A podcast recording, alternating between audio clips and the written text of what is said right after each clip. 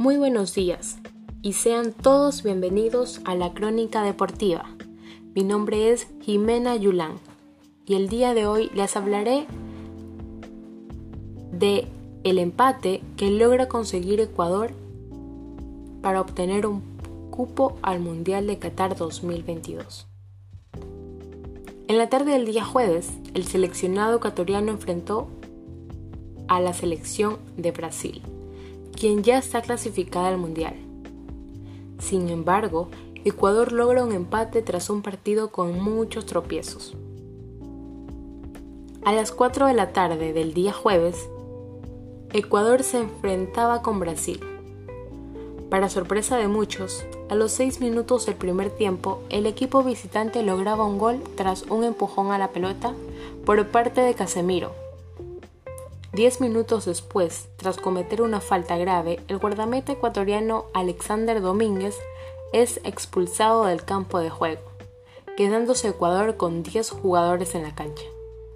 Para suerte de los ecuatorianos, a los 20 minutos es expulsado Emerson Royal, tras dos tarjetas amarillas. Luego de esto, el partido quedaba parejo, 10 jugadores para Ecuador y 10 jugadores para Brasil.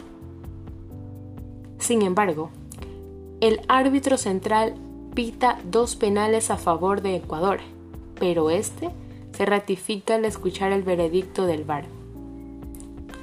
No obstante, el equipo local logra empatar al minuto 75 gracias al defensa Félix Torres, seleccionado ecuatoriano.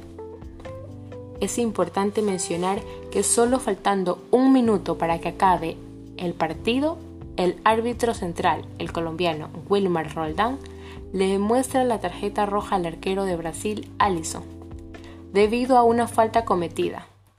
Sin embargo, tras revisiones del VAR, esta tarjeta fue cancelada, quedándose así con 10 jugadores.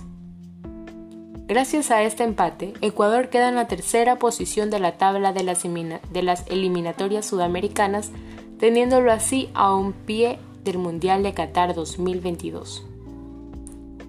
Por último, el Estadio Rodrigo Paz, estadio donde se jugó el encuentro, acogió a 42.000 personas representando un aforo del 50%, medida puesta por el COE Nacional debido a la pandemia.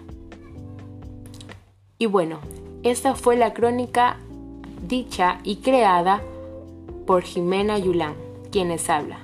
Espero que les haya gustado. Muchas gracias.